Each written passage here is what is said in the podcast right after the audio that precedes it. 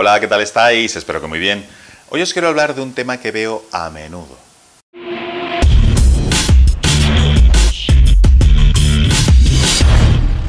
Y me refiero a la falta de coherencia que veo en algunas personas de acuerdo al sitio donde están, el momento donde están o la situación en que están.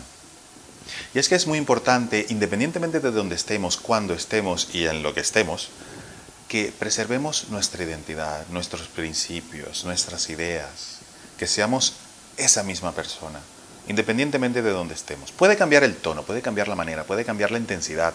No es lo mismo hablar en un estadio de fútbol o al hacer deporte o colaborando en la radio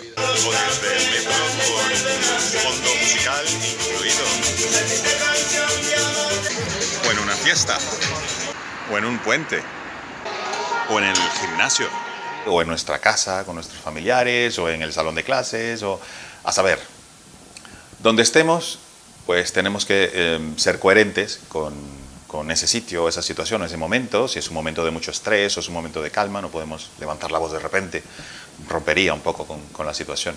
Sin embargo, lo más importante de todo eso es mantener siempre una misma identidad. Esa identidad tiene que preservarse, esos principios, esas ideas, lo que defendemos, en lo que estamos en contra, todo eso debe prevalecer para que seamos coherentes.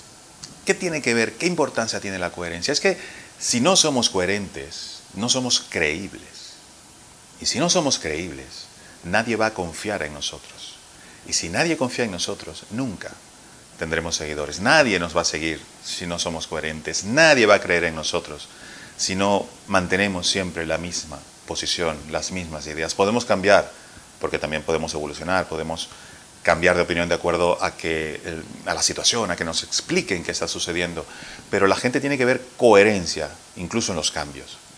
Y los cambios hay que explicarlos para que la gente entienda por qué cambiamos. Y de esa manera que sigan confiando en nosotros. Eso es muy importante como jefes, como líderes, como personas eh, que estamos en una sociedad donde nos relacionamos y que queremos que las personas crean en nosotros.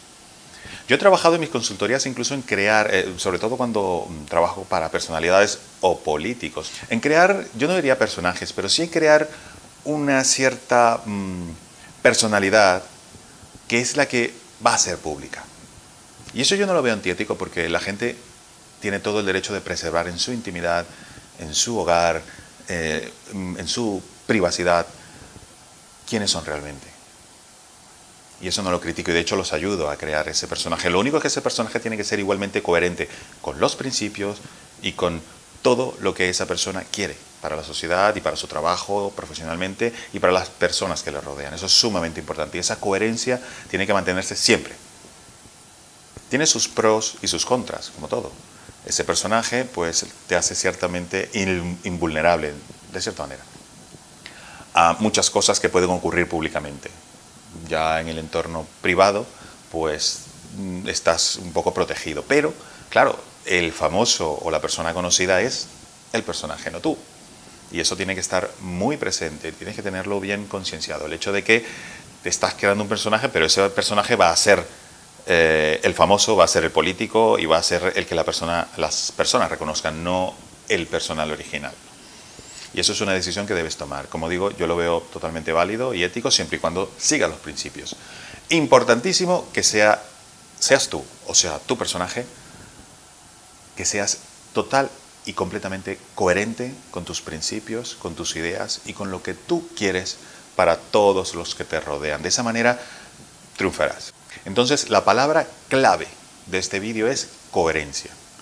Ser coherentes con lo que tú eres o con lo que tú quieres ser, pero ser coherente, ser siempre la misma persona, tener siempre esos ideales delante para perseguirlos y alcanzarlos. Un abrazo, hasta luego.